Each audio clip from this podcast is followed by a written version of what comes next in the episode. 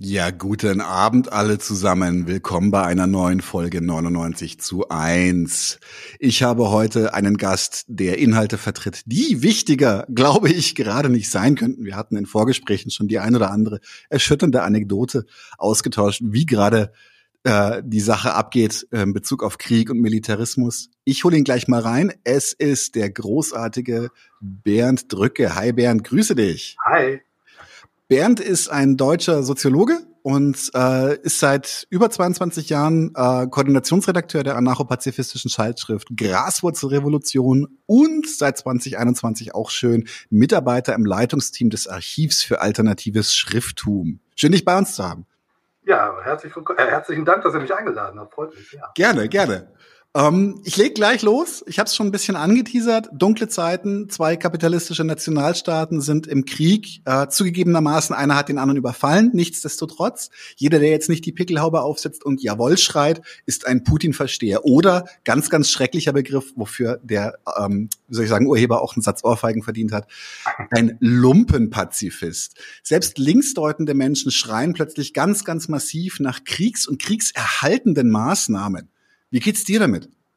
Ja, ich finde es echt erschütternd. Also es geht ja bis in den eigenen Freundeskreis hinein. Also auch Genossen von mir, äh, die eigentlich jahrelang äh, eine klare antimilitaristische, auch zum Teil auch anarchistische Position vertreten haben, die jetzt praktisch durch diesen Krieg meinen, das ist ein ganz anderer Krieg und es ist so eindeutig, wir müssen jetzt äh, praktisch die eine Seite des Krieges unterstützen. Und das ist natürlich ziemlich bitter. Also auch gerade für jemanden, der seit, wie ich jetzt seit Anfang der 80er Jahren eigentlich so in der antimilitaristischen Bewegung sehr aktiv ist. Und ähm, ja, es ist halt, hat natürlich auch viel damit zu tun, wie die Medien Arbeit machen und die machen zum großen Teil eine ziemliche Mistarbeit. Ne? Ja, oder eine sehr gute Arbeit, je nachdem, aus welcher Perspektive. Ja, aus, aus der äh, Perspektive von Rheinmetall machen die eine perfekte Arbeit. Ja. Fantastisch, ne? Ja. Ähm, ja, dass man Grüne dazu kriegt, äh, äh Panzer zu liefern, finde ich, ist, ist, schon, ähm, ist schon eine Leistung. Du bezeichnest dich selber als Anarchopazifist und ähm, vertrittst auch eine radikale, im eigentlichen Wortsinn antimilitaristische und pazifistische Haltung. Jetzt würde mich tatsächlich interessieren, wie war dein politischer Weg? War für dich die Richtung klar? Ähm, ich hatte, hatte zum Beispiel neulich erst Gerhard Hahnlos am Interview, der gesagt, ach, das wurde mir in die Video gelegt, äh, Wiege gelegt, Papa war auch draußen. Oder bist du da irgendwie hineingewachsen in dieses Thema? Also ich bin natürlich hineingewachsen, allerdings auch schon recht früh. Also ich war halt schon, äh, als Jugendlicher war ich dann halt schon auf diesen großen Friedensdemos in Bonn und auf den Ostermärschen. Da war eben auch eine riesige Anti-Kriegsbewegung gegen den NATO-Doppelbeschluss in Deutschland auch. Ne? Und äh, ich war so hippie-mäßig drauf zu der Zeit, also lange Haare und äh, Bart und so. sah so ein bisschen Jesus-mäßig aus. Und ähm, ja, ich bin dann halt ziemlich früh, ähm, ja, eigentlich 81 auch schon in Kontakt gekommen mit der Graswurzelrevolution der Zeitung. Also war meine erste Ausgabe, die ich da als Schüler gekauft habe. Und diese Position der antimilitaristisch-anarchistischen Richtung und so, die haben mich dann eigentlich schon ziemlich früh gepackt, muss ich sagen. Also ich bin dann recht früh äh, zum Anarchismus gekommen, also auch Anfang der 80er eigentlich schon. Und äh, bin dem auch treu geblieben. Also ich bin heute immer noch Anarchist. Das ist, glaube ich, auch eine ganz gute Lebenseinstellung, wenn man da sagen kann, man ist auch nach über 40 Jahren immer noch anarchistisch drauf. Und ich glaube, äh, das ist auch ziemlich wichtig, um äh, was zu bewegen in der Welt und da auch auf seinen eigenen Positionen durchaus mal zu beharren, wenn es drauf ankommt und sich nicht klein bei, äh, also nicht unterzuordnen, einem Mainstream, der jetzt gerade extrem auf, den, ja, auf die Trommel haut, auf die Kriegstrommel. Und äh, da denke ich, müssen wir was dagegen tun. Da freut es mich natürlich, dass euer Blog hier ähm, da sehr aktiv ist und auch ja. antimilitaristische Informationen unter die Leute bringt. Ja, das ist so ein bisschen auch einfach, das ist, wo ich sage, einer Gegenöffentlichkeit angehören. So, so ja. ist, wenn, wenn jetzt zum Beispiel, keine Ahnung, dann ist völlig absurd. Aber wenn jetzt zum Beispiel ein genozidaler Angriffskrieg irgendwo gerade stattfinden würde und Leute würden sagen, auf keinen Fall einmischen, das müssen die unter sich austragen, dann könnte man immer noch überlegen, welche, welche, welche Narrative möchte man zur Debatte beitragen. Aber es ist für mich in der, in der heutigen Zeit so klar. Ich, ich brauche keine, keine Pro-Kriegshaltung hier Plattformen, das tun eh alle und die Argumente sind schrecklich. So, ja. Da ist für mich einfach nichts zu holen. Ähm, tatsächlich ist es für mich ungewöhnlich. Äh, ich, wenn wer mich wer mich kennt, äh, ich sage es einfach mal, ist jemand, ich bin jemand, der sehr schnell in der Diskussion sagt, ja, da, da ist die Grenze des Pazifismus aber erreicht und jetzt muss es doch einen Satz heiße Ohren geben. Ich gebe zu, das ist manchmal arg vorschnell bei mir. Ähm, muss aber sagen, dass das eine sehr, dass das eine harte Rostkur gerade ist, weil das Hurra das, das, im heutigen Klima stößt mich so sehr ab, weil Was gerade gefordert wird, sind Eskalationen, die hinlaufen können zu einer ultimativen Eskalation, zu einer endgültigen Eskalation, zu einem Atomkrieg. Und ja. ich Gefühl, die Leute haben einfach vergessen, was Krieg bedeutet. Und jetzt wollte ich dich fragen, in deiner, in, in dieser, in dieser politischen Flughöhe, in der wir uns jetzt zum Beispiel gerade ähm, auch mit dem Ukraine-Krieg be bewegen, was bedeutet für dich dann radikaler Pazifismus? Ja, ich würde mich nicht unbedingt als radikalen Pazifisten bezeichnen, sondern eher als antimilitaristischen Anarchisten oder ja, gewaltfreien Anarchisten oder Anarchopazifisten. Ähm, das trifft, glaube ich, eher, weil äh, das Ziel des Pazifismus ist ja jetzt nicht unbedingt eine herrschaftsfreie Gesellschaft, sondern äh, ist im Grunde, dass im Grunde die Regierungen sich zusammentun und sich darauf vereinigen, keinen Krieg mehr zu führen. Also das ist so der bürgerliche Pazifismus. Das mhm. ist, denke ich mal, nicht das, was ich unbedingt will, sondern was ich will, ist tatsächlich eine total entmilitarisierte Gesellschaft, eine solidarische Gesellschaft, ja, eine herrschaftsfreie, gewaltlose Gesellschaft. Das ist natürlich eine Utopie. Dafür brauchen wir keine Staaten, sondern eine, ja, eine Menschheit, die sich äh, auf das Wesentliche konzentriert und die kapitalistische Normierung, die wir alle natürlich in den Köpfen haben, äh, abstreift. Das ist natürlich der Punkt, den ich so anstrebe als äh, anarchistischer Antimilitarist. Ne? Äh, radikaler Pazifismus. Ich meine, der Begriff Pazifismus ist momentan natürlich extrem in der Defensive. Der wird, also, ne, also du hast, du hast es ja eben auch schon angedeutet, Lumpenpazifisten. Also eigentlich äh, ist das, würde ich das auch tatsächlich als Ehrenbezeichnung dann schon nehmen, wenn man als Lumpenpazifist Arschlöcher bezeichnet wird. so ein bisschen wie damals mit Mühsam, der die Lumpenproletarier so ein bisschen ja, genau. so, so, als Ehrenbegriff verwendet hat. So, wir in guter Tradition anscheinend. ja, ich finde das eigentlich, also als, als Lump fühle ich mich ja doch schon ganz gut. Nur genau. Man, man, sagt ja auch, wenn man, wenn man ein Trinken geht mit Freunden, dass man rumlumpt. Also ich fand das immer toll. genau. Ja, also von daher, ich würde ich würd sagen, es gibt zwischen den verschiedenen pazifistischen Strömungen doch auch deutliche Unterschiede. Ne? Also ich glaube, mhm. Äh, die Position, die wir vertreten, ist natürlich die Position der War Sisters International, also es ist die Internationale der Kriegsgegnerinnen und Kriegsgegner. Das sind so 90 Organisationen in 45 Ländern. Und da ist eigentlich ganz klar, dass jeder Krieg ein Verbrechen gegen die Menschheit ist und dass wir alles tun müssen, um die Kriege zu stoppen. Das ist sozusagen der, der Kernpunkt, der alle antimilitaristischen und pazifistischen Menschen eigentlich mal vereint, könnte man sagen. Das ist das Motto. Ne? Und das heißt, wir müssen natürlich uns generell für Deserteure, Kriegsdienstverweigerer einsetzen, jeder Kriegspartei. Und natürlich in diesem Fall jetzt ich denke, Ukraine-Krieg, was wir da natürlich, was, was ich super finde, dass so viele Leute das Land verlassen konnten und dass tatsächlich in, der Europäischen Union auch viele Menschen untergekommen sind. Also das ist erfreulich, aber das wünsche ich mir bei anderen Kriegen genauso. Also warum können die Leute aus dem Jemen, äh, wo, wo über 380.000 Menschen abgeschlachtet wurden, zum Teil übrigens auch mit deutschen Waffen, ne? also wieso Ne? Also wieso können die nicht hier hinfliehen und warum wird ihnen da der Weg versperrt? Oder das Reich gilt ja für Leute aus Syrien und jetzt äh, momentan in den kurdischen Gebieten Syriens und so droht eben auch eine, eine Invasion durch die NATO-Einheiten der Türkei. Wieder, wieder deutsche Waffen? Man, man merkt, man merkt eine Parallele. genau, also das, das heißt, ähm, äh, wir, also hier wird viel zu sehr mit zweierlei Maß gemessen. Ne? Also, es, äh, also ich bin dafür, dass die Flüchtlinge, ein Kriegsflüchtling muss überall reingelassen werden und, und das gilt natürlich für jeden Kriegsflüchtling. Und vor allen Dingen müssen auch die Deserteure das Land verlassen können. Also momentan ist ja die Situation in der Ukraine so, dass dort Hunderttausende von Männern das Land gar nicht verlassen können. Die werden zum Kriegsdienst gezwungen oder sie werden halt inhaftiert. Und auf der anderen Seite in Russland, die russischen Deserteure, die können eigentlich nur noch über Georgien abhauen, weil die EU sie gar nicht mehr reinlässt. Also das heißt, das ist einfach eine mega Scheiße.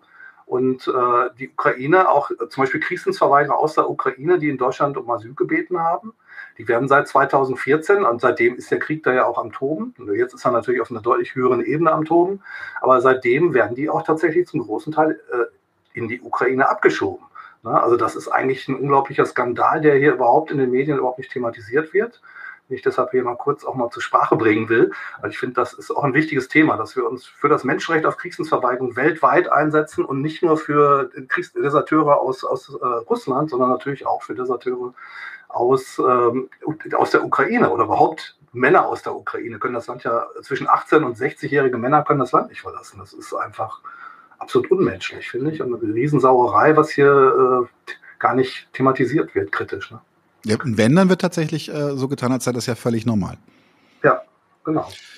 Ähm, Tatsächlich würde ich, äh, finde ich, finde ich einen guten Input. Jetzt würde ich gerne noch ähm, mir die aktuelle Situation nochmal genau angucken, weil du sagst schon, Deserteure unterstützen, aber wie kann jetzt wirklich aus einer deutschen Perspektive, also wir hier jetzt, wie kann, kann eine pragmatisch pazifistische Haltung aussehen? Wie kann pragmatisch pazifistische Aktion aussehen?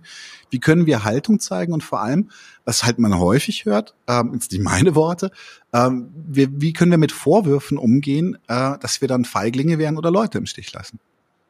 Ach, diese Vorwürfe, die gehen mir ehrlich gesagt am Arsch vorbei. Also, weil, also ich finde, den Kriegssinn zu verweigern, finde ich generell äh, ist eine ganz, ganz wichtige Sache, auch persönlich.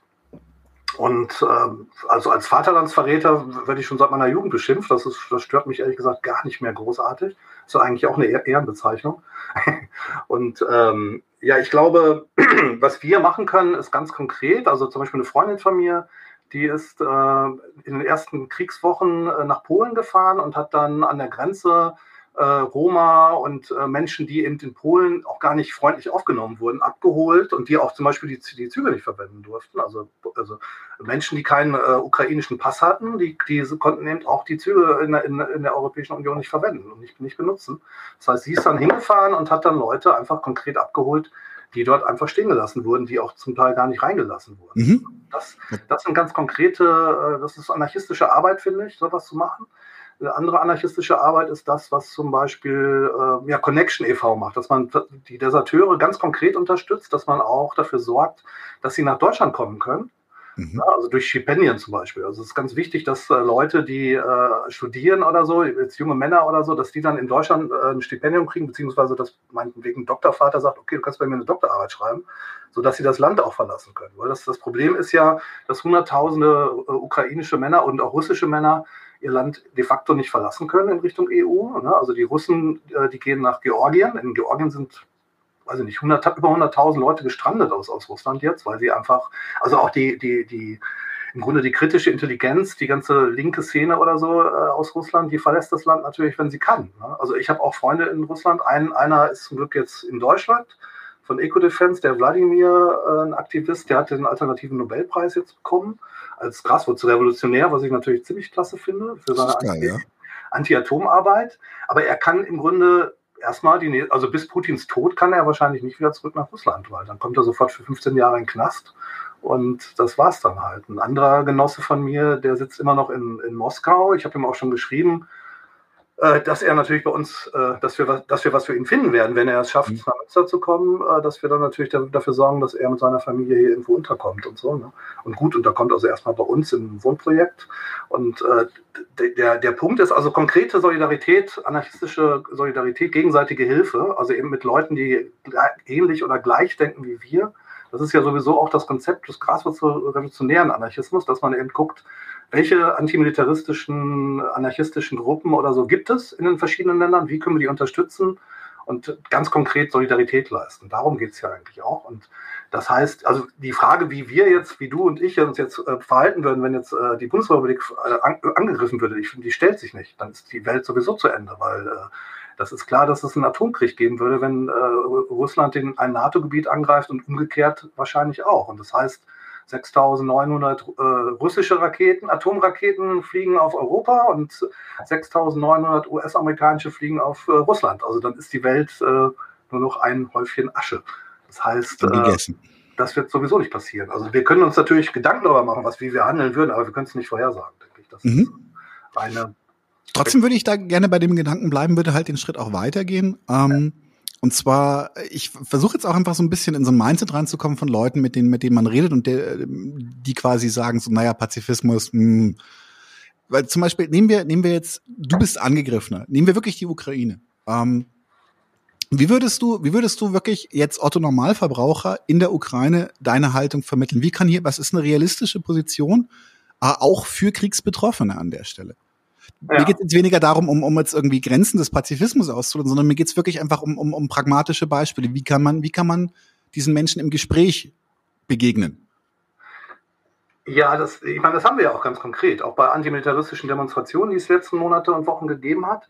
Da haben wir ja ganz viele Gespräche auch mit Leuten aus der Ukraine gehabt. Das ist meistens ziemlich äh, heftig, weil die natürlich emotional äh, oft sehr mitgenommen sind. Die fordern im Grunde NATO-Eingriff äh, in den Krieg und eine Flugverbotszone und so weiter. Aber das ist ja klar, wenn, wenn das passieren würde, dann hätten wir den dritten Weltkrieg. Das ist also so eine richtige äh, de facto äh, Eingriff der, der NATO würde natürlich möglicherweise den dritten Weltkrieg auslösen und äh, Atomisierung Europas bedeuten. Na, und das ist äh, Wahnsinn.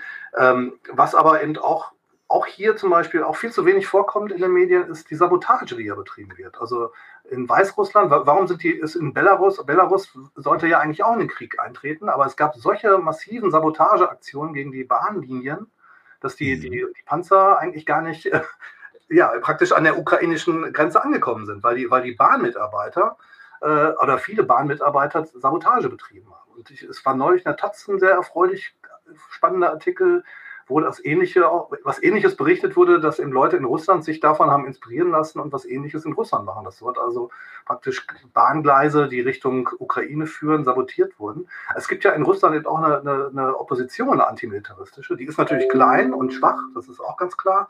Aber die gilt es natürlich zu unterstützen und auch ganz massiv zu unterstützen. Das Ideale wäre natürlich ein Generalstreik und ähm, der plötzliche Tod von Putin und seinen Kollegen. Plötzlich. Herzinfarkt.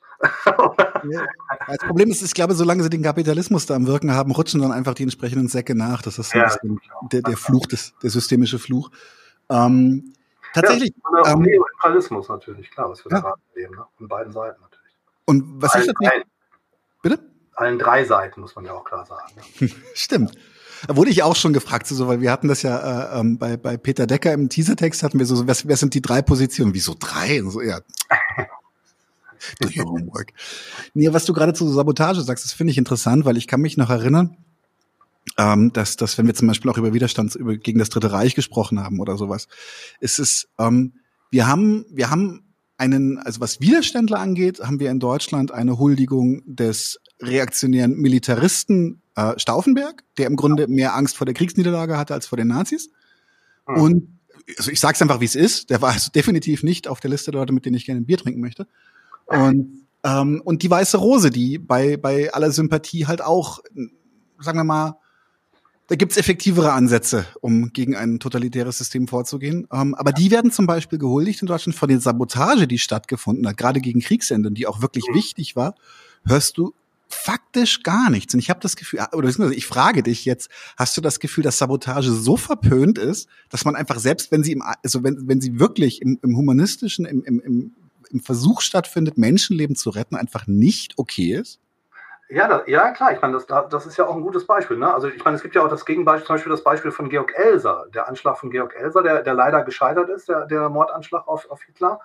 Der äh, ist ja im Grunde gar nicht so bekannt. Also es, sind, es, ist, es ist, wird nicht so gedacht wie am, also, ne, also wie den, den Helden des 1944. Ne? Dabei gab es ja 1938 schon auch einen Versuch, diesen Zweiten Weltkrieg zu, also zu verhindern. Und äh, auf der anderen Seite auch zum Beispiel Widerstand, äh, zum Beispiel die, die, Frauen in der Rosenstraße. Also diese, dieser äh, anti, ja, pazifistische, gewaltfreie Widerstand, den es ja auch in, in der Nazi-Zeit gab, ist auch kein Thema. Und was tatsächlich auch wirklich sehr bitter ist, ist der Umgang äh, mit der Geschichte der Wehrmachtsdeserteure. Ähm, also ich habe das große Glück gehabt, dass ich vor drei Jahren noch einen, einen der letzten Wehrmachtsdeserteure interviewen konnte.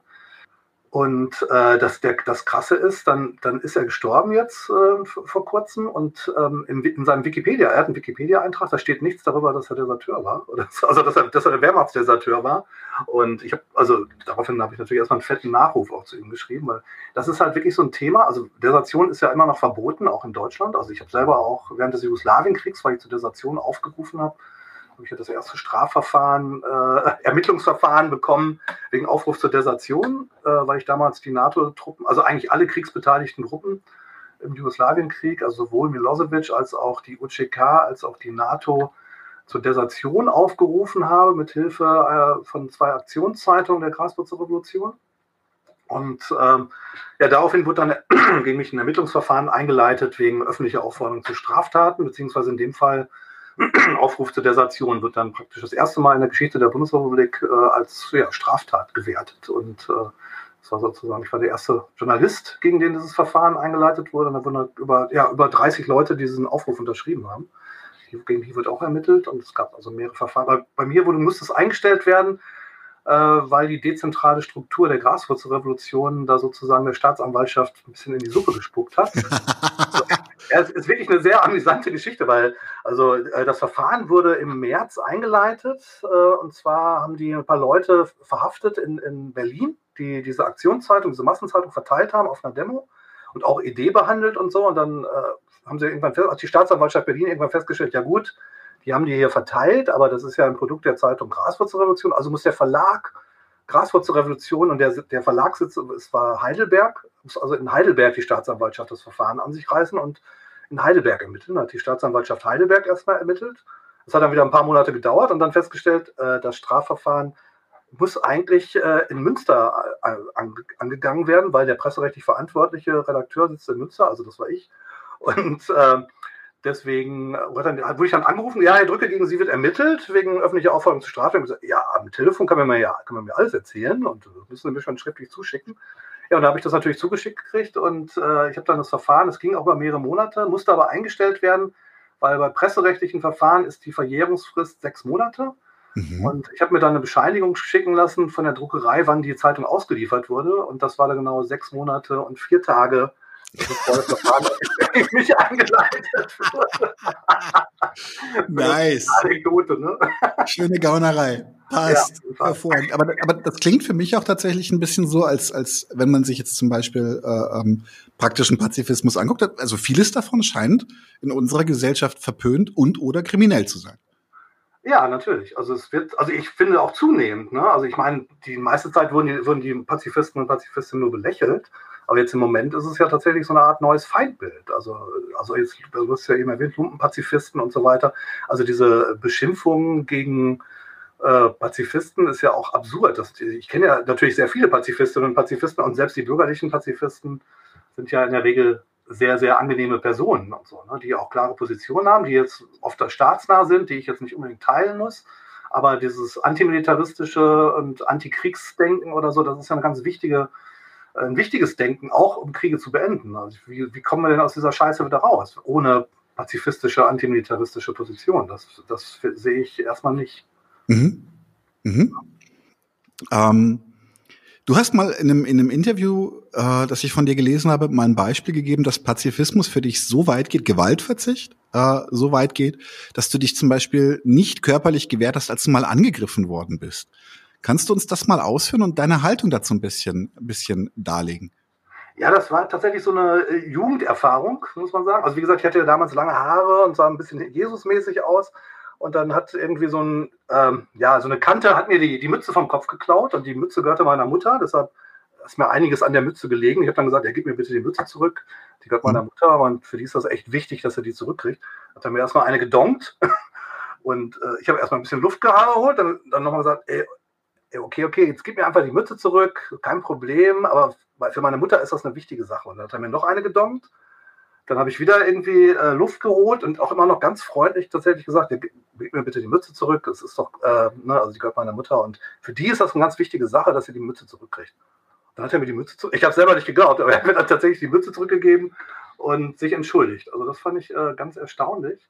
Also wie gesagt, ich habe auch äh, keine Aggression gezeigt in dem Sinne. Also war ich, damals war ich ja so ein idealistischer, von Gandhi inspirierter und Martin Luther King inspirierter Pazifist oder so. Ne? Und ähm, ich meine, das ist natürlich ein Beispiel von vielen, die man im Leben halt so erlebt, aber das war eine prägende Erfahrung. Also hätte ich selber auch nicht gedacht, dass das funktioniert, aber es hat tatsächlich funktioniert. Gewaltfreiheit heißt ja nicht wehrlos. Also das heißt, äh, dass du mhm. praktisch, du kannst die Faust desjenigen in die Hand nehmen und ihn, ihn stoppen sozusagen in gewisser Weise. Und das heißt, und natürlich mit Worten. Also natürlich kannst du auch mit Worten dich wehren und mit Sabotage. Also ich finde, wenn man jetzt zum Beispiel, also Zucker in Tank ist das, das äh, des Panzers ist eine, ist eine gewaltfreie Aktion. Das hat nichts damit zu tun. Das ist eine, es ist eine Straftat, aber es ist eine wichtige Straftat, um Kriege zu verhindern und äh, Kriege zu stoppen. Also diese ganzen Panzer, auch die sabotiert wurden, zum Teil auch von russischen Soldaten oder so, da gibt es ja auch Berichte drüber, die, die in Mainstream-Medien eigentlich kaum äh, ans Tageslicht kommen oder so. Das sind einfach Sachen, die, die ich sehr hoffnungsvoll finde, die auch zeigen, dass äh, die Kriegsmüdigkeit auf beiden Seiten hoffentlich äh, stärker wird und auch das dazu beitragen wird, dass der Krieg beendet werden kann. Ne? Mhm. Ich glaube, äh, der Vietnamkrieg zum Beispiel ist ja nicht in Vietnam gewonnen worden, sondern der ist an der Heimatfront gewonnen worden und der ist auch durch äh, die Kriegsmüdigkeit der, Soldaten. Die haben zum Teil ihre Gewehre gegen ihre Offiziere gedreht. Ne? Also das ist, das heißt, der, der Vietnamkrieg zum Beispiel ist ein klassisches Beispiel dafür, dass sich Kriege im Grunde totlaufen können, in dem Sinne, dass das dann auch, ich meine, wir hätten natürlich noch weiter zehn Jahre weiter bomben können, aber es hätte nichts, also was hätte das gebracht? Ne? Das war einfach sowieso ein Irrsinn und jeder Krieg ist ein Irrsinn. Also jetzt auch der, der Golfkrieg äh, 91 zum Beispiel oder auch der, der von George W. Bush 2 oder so, ne? Ähm, das sind ja über eine Million Menschen, die da im Irak abgeschlachtet wurden. Da redet keiner drüber. Und die Kriegsverbrechen, die dort begangen wurden, die werden tabuisiert und Julian Assange wird dafür kriminalisiert. Das ist, äh, dem drohen 125 Jahre Knast in den USA. Also das heißt, ist ähm, die NATO oder die, die westlichen Truppen oder so in westlichen Staaten sind ja nun keineswegs so demokratisch, wie wir uns das wünschen halt. Ne? Es ist halt, äh, sind halt Imperien und äh, das ist, wir haben gerade ein Zeitalter des Neoimperialismus, muss man auch klar sagen. Also das, was ne, der Putin-Krieg ist natürlich auch ist ein imperialistischer Angriffskrieg und was die NATO dazu macht, ist natürlich ähm, ja, in Verlängern sozusagen bis ins Unendliche womöglich. Wir werden sehen, wie lange es noch weitergeht. Ne? Und wie viel dann noch von der Ukraine übrig bleibt und von den Menschen in der Ukraine. Das hat doch, äh, hat, hat Susanne Witt-Stahl äh, in dem Interview gesagt, ähm, dass irgendein, irgendein, irgendein politischer Funktionär in den USA hat klipp und klar gesagt, wir besiegen Russland bis zum letzten Ukrainer. Ja, genau. Das ist so Tatsächlich hat, ähm, ich möchte mal kurz noch mal einhaken, einfach einfach bei der, bei, vom wirklich, weil das das Beispiel gefällt mir sehr sehr gut, was du bringst. Aber literarische Aktion stellt die Frage, die ich mir auch so ein bisschen stelle. Ähm, genau. Wenn es nicht funktioniert hätte, wie bekommst du dann die Mütze zurück? Gute Frage, vielleicht gar nicht. Aber wäre es so tragisch? Die Mütze ist ja mittlerweile sowieso auch nicht mehr da. nee, also für mich ist das, für mich ist, also es, kommen wir nachher noch mal im Detail drauf zurück. Ja. Ähm, für mich, ähm, für mich geht's halt ein bisschen darum, so funktionieren, also auf dieser zwischenmenschlichen Ebene ist es auch für mich immer ein bisschen was anderes als auf einer globalpolitischen Ebene. Ja. Das, das ist, ähm, ähm, tatsächlich eine Fliege an der Backe, geh weg. ähm, äh, nee, tatsächlich, also auf, die, auf, dieser, auf dieser persönlichen Ebene habe ich schon das Gefühl, ähm, es geht, also es gibt die Grenze, wenn der andere einfach keinen Bock drauf hat. Dann bist du halt am Arsch. Dann ja. musst du dir andere Strategien suchen um, um, ja, ich bin jetzt mal frech und sage schon ein bisschen auch um die eigene Würde so ein bisschen zu, zu behalten. Weil wenn du ihm immer, wenn du ihm erst die Mütze gibst und dann gibst du ihm vielleicht noch die Schuhe und dann gibst du ihm noch das Hemdchen. und irgendwann, irgendwann, oh. Nein, ich habe die Mütze ja nicht gegeben. Also er hat, ich glaube, bei ihm, der Punkt war, warum hat er mir die Mütze zurückgegeben? Das war, glaube ich, eher, weil ich ihn in ihm, also er hatte in mir praktisch einen, äh, ja, einen Mensch, einen vielleicht liebenswürdigen Menschen erkannt, weil er gesehen hatte, äh, dass das, was er da gemacht hat, ist, ist mega scheiße. Also mhm. ich weiß es nicht, kann ich so, ich würde das mal so interpretieren. Ich finde auch das Beispiel, also was ich dir eben mit, mit Osman Murat Ölke, vielleicht erzähle ich das mhm. kurz nochmal. Das ist ja, ja, das war, war eine schöne genau, Geschichte. Genau, ist auch wirklich eine Wahnsinnsgeschichte. Also Osman Murat Ölke war ja so ein äh, türkischer Graswurzelrevolutionär, der die ersten 15 Lebensjahre in Gummersbach gelebt hat, also in Deutsch, Deutschland aufgewachsen ist. Dann haben seine Eltern ihn in die Türkei geschickt. Und da hat er dann in so einer Kommune mitgemacht und auch eine anarchistische ja, Graswurzelrevolutionäre Zeitung mitgemacht und so weiter. Und dann sollte er seinen Kriegsdienst ableisten. Und was hat er gemacht? Er hat seinen Wehrpass verbrannt.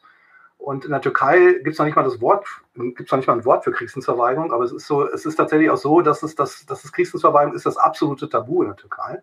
Und de facto ist es so, dass Kriegsdienstverweigerer dann für drei Monate in den Knast kommen. Danach werden sie wieder freigelassen und werden aufgefordert, den Kriegsdienst zu leisten. Wenn sie das nicht tun, kommen sie wieder für drei Monate in den Knast. Bei Ossi war das auch so, Osman Murat Ölke, ne, Ossi. Der hat also über zwei Jahre dann im Knast gesessen und sie haben ihn dann in einen Knast gesetzt, zusammen mit einem türkischen Faschisten, Mehmet Ball. Der, ähm, der saß wegen Mordes. Bei einem Banküberfall hat er eine Frau erschossen. Und ja, ich meine, das haben sie wahrscheinlich ganz bewusst, haben sich gedacht, den setzen wir zusammen mit dem Faschisten in die eine Zelle. Mal gucken, wer wen klein macht. Und äh, also als Ossi, als Ossi da hingebracht wurde in den Knast, haben, wurde, wurde den anderen Gefangenen auch erstmal gesagt, das ist jetzt ein ganz gefährlicher Terrorist und Anarchist macht was gegen den. Also ne, wurde auch tatsächlich so aufgefordert. Und das ist natürlich auch passiert. Also, sie haben ihn dann auch erstmal geschnitten und hatten auch Angst vor ihm und so. Und als er dann nach drei Monaten freigelassen wurde und kurze Zeit wieder zurückkam in die gleiche Zelle, weil er sich eben, weil er gesagt hat, ich ver verweigere den Kriegsdienst, hat das total Eindruck gemacht. Selbst bei diesem Faschisten, dem Grauen Wolf, mit dem er sich halt über zwei Jahre die Zelle geteilt hat. Und der dann, ähm, es ist nicht das, was passiert, was sich die Staats- Beamten wahrscheinlich gedacht haben, als sie die zusammen in eine Zelle gesetzt haben, sondern genau das Gegenteil. Der Mehmet Ball wurde von diesem liebenswerten Osman Murat Oelke praktisch in gewisser Weise zu einem besseren Menschen gemacht. Das könnte man so sagen. Also er hat dann, er ist dann, äh, er ist dann, es gab eine Amnestie, wo er als Mörder drunter gefallen ist. Er ist dann also freigelassen worden und sollte dann seinen Kriegsdienst in der türkischen Armee ableisten und hat sich dann geweigert und gesagt, ähm, nee, ich habe schon einen Menschen getötet, ich will nie wieder auf jemanden schießen, schon gar nicht auf Befehl. also echt tough. Stabile Haltung.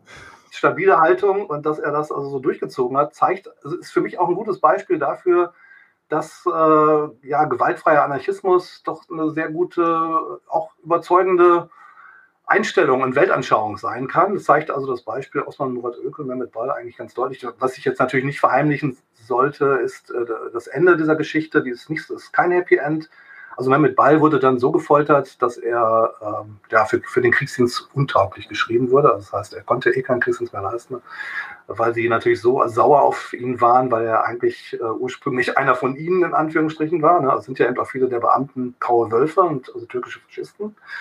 Und er hat ähm, ja also, aber trotzdem standhaft geblieben und trotzdem sich im Grunde äh, auch geändert. Also selbst aus Faschisten können noch ordentliche Menschen werden. ich, ich, will jetzt natürlich nicht alle, Anarchi äh, alle Faschisten mit Anarchisten zwei Jahre in den Knast sperren oder so gemeinsam. das wäre natürlich. Äh, aber, so. aber, aber, nee, das ist halt der Vorteil eines 1 zu 1 Dialoges, wenn man sich ja. gegenseitig als, als, als Subjekt wahrnehmen kann. Das genau. ist, äh, ist eine ganz andere, ganz andere, wie soll ich sagen, Diskursflughöhe, als wenn man ja, übereinander genau. redet. Genau, und ich glaube, ähnlich ist das tatsächlich auch bei dieser Geschichte mit, dem, mit, der, mit der Mütze gewesen, weil das, es war auch, also der, ich, er hat gesehen, ich stelle mich nicht über ihn, also ich greife ihn auch verbal nicht an, sondern ich spreche ganz freundlich und ruhig, aber entschlossen. Und das hat tatsächlich bei ihm wahrscheinlich in dem Moment dann nach dreimaligen Schlagen oder so diesen Effekt gehabt, dass er sagte, okay, was mache ich denn eigentlich hier? Das ist ja echt scheiße, der ist doch eigentlich ein ganz netter Typ. oder so, ne? Vermute ich mal. Also das denke ich mal, das steckt so dahinter. Aber es war für mich eine ein ziemliches Aha-Erlebnis, dass diese Theorien des gewaltfreien Widerstands gar nicht mal so mhm. falsch sind und auch in der Realität funktionieren können. Nicht müssen, aber können. Mhm. Mhm. Ja. ja. für mich ist da tatsächlich der, der, der entscheidende Punkt, ist es, ähm, das nehme ich ein bisschen was vom späteren Interview schon vorweg, aber einfach, weil es gerade passt. Ähm, ich, ich persönlich finde zum Beispiel, also das in so einer Situation, wenn du dem Typen jetzt eine gelatzt hättest, spätestens beim zweiten Mal, ja. Dann hättest, hättest du meine, meine, meine moralisch-ethische Rückendeckung gehabt. Ist okay. Ja, ja, Aber. wahrscheinlich auch. Also ich bin ja auch nicht, nicht für, gegen Selbstverteidigung. Also ich würde auch jetzt den Ukrainern nicht äh, vorschreiben wollen, Leute, ihr dürft euch nicht verteidigen. Aber hm. das ist ja. halt was anderes, ob, ob du jetzt in so einer äh, Kriegsmaschinerie, in so einem, so einem Militär gezwängt wirst und dann auf Befehl Leute umbringen musst, als mhm. wenn du jetzt meinetwegen, was weiß ich, äh, dich, dich verteidigst oder so. Ne? Das verteidigt im klassischen Sinne wie im, im Spanischen Bürgerkrieg, sich verteidigen gegen die faschistische Aggression sozusagen. Das ist auch noch eine ganz andere Ebene, denke ich mal. Nee, tatsächlich, was, was für mich an der Stelle wichtig ist, und das ist ähm, etwas, was ich halt, wie gesagt, äh, bei mir bemerke, bemerke ich auch bei Freunden, auch Menschen, die wirklich, wirklich ein gutes Herz haben, aber das auch aufgrund von Frust oder von Erfahrungen oder ja auch so ein gewisses Gefühl der Hilflosigkeit, dass man, dass die Gewaltfrage zumindest auf der hypothetischen Ebene ein bisschen vorschnell gestellt wird. Weil ja. ähm, für mich ein wichtiger Aspekt von Gewalt ist, ist, dass Gewalt auch mit dem Gewaltausübenden oder mit der gewaltausübenden Person etwas macht. Und das ist halt so ein, das ist halt ein One-Way-Ticket. Und ich glaube auch, selbst wenn du in, in, in, in dringendster Notwehr jemanden zum Beispiel getötet hast oder sowas, das macht etwas mit dir, was du, glaube ich, nicht unbedingt willst. Das heißt nicht, dass es nicht notwendig war zu diesem Zeitpunkt, aber das, es, so, es sollte nicht zu romantisieren sein. Ja. Ähm, ich würde gerne noch mal, weil es halt tatsächlich auch innerhalb der Linken häufig häufig Debatten darüber gibt. Ich nehme, ich ziehe jetzt mal wirklich noch den alten den alten Schorsch aus dem Hut, den George Orwell, der ja nach dem spanischen Bürgerkrieg ein Zitat geschmissen hat, was ähm, äh, ich damals, äh, als ich mich angefangen habe mit mit mit Links und Orwell zu beschäftigen, ich habe es gefeiert. Ich sage auch gleich warum. Und das ist, dass er sagt, dass Pazifismus für ihn elementär profaschistisch ist, weil es immer immer quasi die Faschisten machen einfach weiter mit ihrer Gewalt es ist denen wurscht, wie die Leute darauf reagieren. Und wenn die Leute sich nicht wehren, dann wehren sie sich halt nicht, wenn sie abdrücken. Und ähm, für mich war, also ich, ich begreife inzwischen auch, dass das, dass das eher eine scharfe Abgrenzung gegen den liberal bürgerlichen Pazifismus ist, der wirklich eine gewisse Hilflosigkeit propagiert. Ähm, wo, wo sind für dich, weil du das gerade gesagt hast, Selbstverteidigung als Stichwort, wo sind für dich Grenzen der Gewaltfreiheit? Wo stimmst du Orwell zu? Wo widersprichst du ihm vehement? Ja, also ich finde, äh, Orwell, ich meine, er hat ein großartiges Buch geschrieben, ne? also mein Katalonien ist ein großartiges Werk, würde ich sagen. Ähm, auf jeden Fall stimme ich Ihnen, also man, man, muss das natürlich, genau, man muss das in den Kontext einordnen. Also was er meinte, sind natürlich tatsächlich die bürgerlichen Pazifisten, die äh, ja im Grunde auch die Spanische Republik natürlich eben ähm, in gewisser Weise eben auch nicht unterstützt haben. Ne? Also er meinte zum Beispiel auch ganz klar die Regierung Großbritanniens und, und Frankreichs, die ja eben, denen das scheißegal war, was da in Spanien passiert ist. Ähm, was auf der anderen Seite aber auch Fakt ist, die meisten Anarchisten und Anarchistinnen, die im Spanischen Bürgerkrieg gekämpft haben, und das waren ja über zwei Millionen, also die CNT, also die anarcho-syndikalistische Gewerkschaft, die hatten ja über zwei Millionen Mitglieder, mal 23 Millionen Einwohnern damals in Spanien, also schon fast jeder Zehnte war in der anarcho-syndikalistischen Gewerkschaft organisiert. Und ähm, deren äh, Weltanschauung war ja eigentlich eine antimilitaristisch-pazifistische. Ne? Also die, die, die haben natürlich so argumentiert, uns wurde der, der Krieg aufgezwungen von den Faschisten, was natürlich auch der, ja, der Fall ist, klar. Also sie haben sich natürlich, äh, sie wussten ja, was passiert. Sie haben erlebt, was, was 33 in Deutschland passiert ist und es war allen klar, wenn die Faschisten an die Macht kommen, dann wird das hier ein Kasernenhof, dann wird das ein, ein Schlachten und, und äh, wir sind meilenweit und viel weiter entfernt von einer befreiten Gesellschaft als äh, unter einer demokratischen Regierung zum Beispiel. Das war auch den Anarchisten damals klar. Also es, es haben sich ja auch Anarchisten an der Regierung tatsächlich beteiligt. Es gab sogar anarchistische Ministerinnen und Minister. Ne? Also es ist schon, ähm, das sind, ich glaube, das, deshalb, was ich eben gemeint habe, man kann ähm, wie man reagieren wird in so einer Situation, kann man nicht vorhersagen. Ne? Also bei, bei Orwell ist es ganz klar, er meinte nicht unbedingt jetzt, er meint sicherlich nicht die Anarchisten, von denen war er ja sogar sehr begeistert als Trotzkist, muss man ja sagen. Ne? Also, mhm. Hat er hinterher gesagt, wenn er nochmal gefragt werden würde, würde er bei denen mitmachen? ja, genau. Ne? Also das heißt, äh, ja, und er war auch, ich meine, er ist ja erst 37 nach Spanien gekommen, das heißt, er hat im Grunde die, die also nur noch so der, ähm, ja, das Abflauen der Spanischen Revolution mitgekriegt. Also den kurzen Sommer der Anarchie 36 hat er natürlich nur vom Hörensagen dann erlebt. Ähm, aber er selber, äh, klar, er meinte natürlich den bürgerlichen Pazifismus. Das kann ich auch verstehen. Also ich denke auch hier Chamberlain und so, was, das war natürlich auch mit gemeint, äh, der versucht hat, ähm, mit Hitler so einen so Vertragsfrieden oder so hinzukriegen. Das ist, ähm, ich denke, das ist auch natürlich eine ganz andere Dimension. Heute hast du, also ich würde auch Putin nicht mit Hitler zum Beispiel gleichsetzen. Ne? Also mit, mit Putin, denke ich, da muss es irgendwann Verhandlungen geben, denke ich mal. Ich glaube nicht, dass er gestürzt wird. Ich, ich bedauere das. Das wäre eigentlich eine gute Lösung. Aber ich glaube nicht, dass es so weit kommen wird, weil mit jedem, mit, äh, jedes Mal, wenn du die Gasheizung anmachst, dann, dann äh, knallen im Kreml die Sektkorken und das wird auch so bleiben. Ist leider unabdingbar an der Stelle. Ja. ähm, tatsächlich, ähm, äh, was sind für dich denn zum Beispiel jetzt die, die theoretischen Unterschiede? Gehen wir ein bisschen in die Theorien. Was sind für dich die, die, die klaren Unterschiede? Du hast vorhin schon gesagt, dass äh, auch bürgerlich-liberale Pazifisten sind häufig durchaus eher sympathische Charaktere. Aber wo, wo sind die, die vehementen politischen Unterschiede für dich?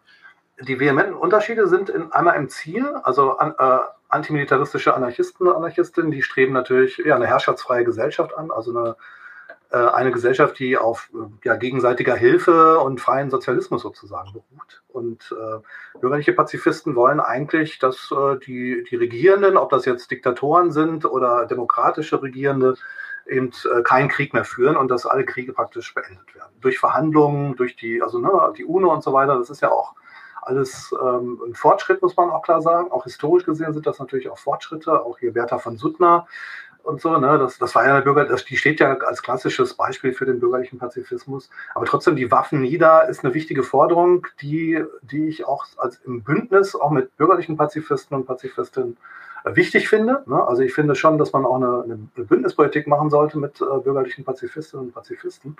Und äh, aber auf der anderen Seite ist mir das natürlich jetzt nicht also das ist jetzt nicht das, das oberste Ziel. Das oberste Ziel ist eine befreite Gesellschaft, ist auch eine grenzenlose Gesellschaft, das Verschwinden von Staaten, Macht und Nationalismus. Das, müssen, das sind die Ziele, die wir haben, also als Anarchistinnen und Anarchisten.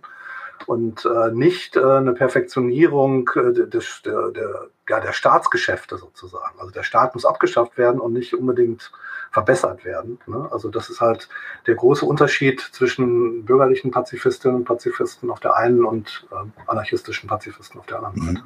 Kann es für dich jetzt mal wirklich die Gretchenfrage, kann es für dich eine, eine friedliche Gesellschaft mit Staaten geben? Äh, Im Übergang, also was heißt, also eine friedlichere, wahrscheinlich schon. Ne? Also da, da, wenn man das ist ja, ich meine, wir haben eigentlich das große Glück gehabt, dass wir seit 45 äh, nicht direkt in den Krieg äh, gekommen sind. Das, deswegen konnten sich bei uns auch gewisse Freiheiten ja auch entwickeln. Das ist einfach, natürlich kann man, äh, das ist auch eine Lehre aus der Spanischen Revolution, natürlich kann man in demokratischen Gesellschaften äh, viel mehr erreichen als in Diktaturen. Deswegen würde ich immer sagen, eine Diktatur ist viel stärker zu bekämpfen als eine Demokratie. In Demokratie, da geht es eigentlich darum, dass man die Gesellschaft von unten umwälzt, also eine Graswurzelrevolution im wahrsten Sinne des Wortes anstrebt, also eine, die Gesellschaft von unten in gewisser Weise umwälzt und verändert halt. Ne? Also mhm. das ist, denke ich mal, das, was du hier machen kannst, da ist es auch noch nicht mal notwendig, irgendwie, denke ich mal, mit Gewalt großartig zu was zu machen, sondern du kannst das zum allergrößten Teil gewaltfrei machen. In Diktaturen ist das sicherlich eine ganz andere Nummer. Also deswegen, ich würde auch niemand sagen, also äh, wer jetzt nicht hundertprozentig gewaltfreien Widerstand leistet, ist für mich jetzt kein Verbrecher. Also Widerstand ist immer gerechtfertigt.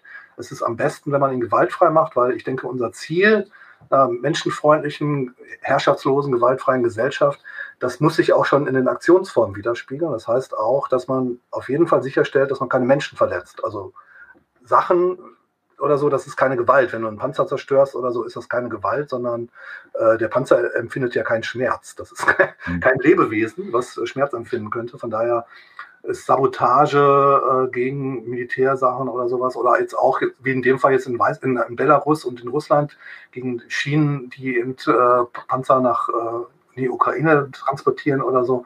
Das ist etwas, was ich absolut großartig finde, was auch äh, hoffentlich die, ja, die militaristische Moral auf beiden Seiten zerstören kann. Ne? Das ist ja mhm. auch ein Ziel. Wir müssen um die Köpfe kämpfen und um die Herzen der Menschen und äh, die Leute zur Desertion aufrufen. Leute, desertiert. Du hast trotzdem vorhin äh, den Georg Elser, aber auch durchaus lobend erwähnt. Meine ja, Bombe ist jetzt nicht ganz gewaltfrei. Ist nicht ganz gewaltfrei, aber ich denke, die Frage ist in diesem Fall äh, Tyrannenmord. Ist mhm. er gerechtfertigt? Ich, ich finde, er kann durchaus gerechtfertigt sein. Im, im Fall Georg Elser äh, Elsa ist auch für Graswurzelrevolutionäre sicherlich eine absolut positive Person. Mhm. Er hat keinen Menschen getötet. Also, er, ne, also das Ziel war tatsächlich, einen Tyrannen zu töten. Und wenn du durch den Mord an einem Tyrannen äh, im Grunde Millionen Menschenleben retten kannst, ist das mhm. auf jeden Fall gerechtfertigt. Mhm. Es, sind, es ist, glaube ich, eine, eine Bedienung und ansonsten hauptsächlich Nazi-Bonzen äh, um Leben, ums Leben gekommen, weil die ja die Veranstaltung ja, früher beendet ja, haben. Ja, ja. Also, also ich meine, ähm, genau, Elsa finde ich, ist ein wunderbares Beispiel dafür, dass äh, Menschen Moral haben können und äh, dann auch noch als Einzelgänger so eine geniale Aktion vorbereiten. Mhm. Ja, ich finde es schön. Äh, Geschwister Scholl haben einen, haben den großen Universitätsplatz und Georg Else hat eine, hat eine baufällige Industriehalle. Finde ich gut. Ja, nee, aber, aber da, wo der, wo der, der Anschlag stattfand, findet ja, also jedes Mal zu, zu, genau zur Zeit des Anschlags leuchtet dann ein Kunstwerk von Silke Wagner auf. Oh. So boommäßig. Also Silke Wagner, mit der ich ja hier in Münster auch eine Skulptur mhm. Wolf, Münsteraner Anarchisten gemacht habe.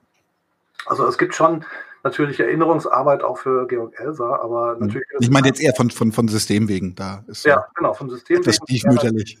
Es ist nicht, nicht gewünscht, dass äh, ein einfacher Arbeiter einen Anschlag gegen einen Führer Genau, ein, noch dazu ein Kommunist, weißt du, so Kommunisten, genau. Anarchisten haben eh so ein bisschen die Arschkarte in der Erinnerung. Ja, genau. Und wenn Leute wie zum Beispiel Martin Luther King tatsächlich auch Sozialisten waren, wird das einfach weggelassen. So, nee, der war noch, der war noch ein guter Pfarrer, der, der.